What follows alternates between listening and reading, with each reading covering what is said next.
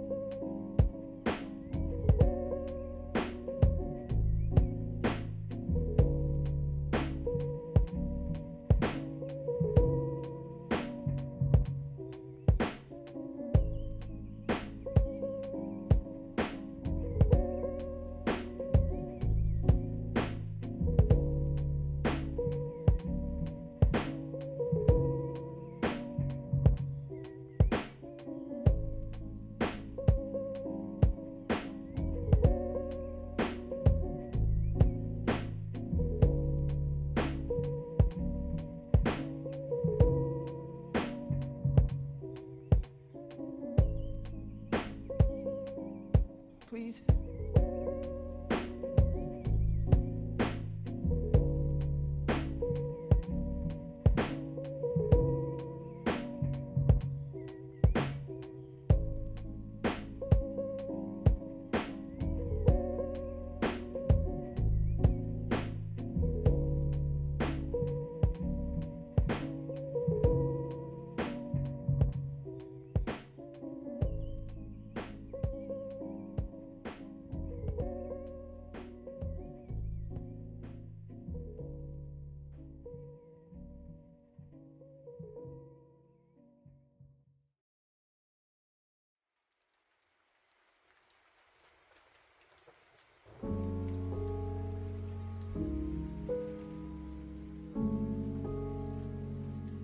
With him?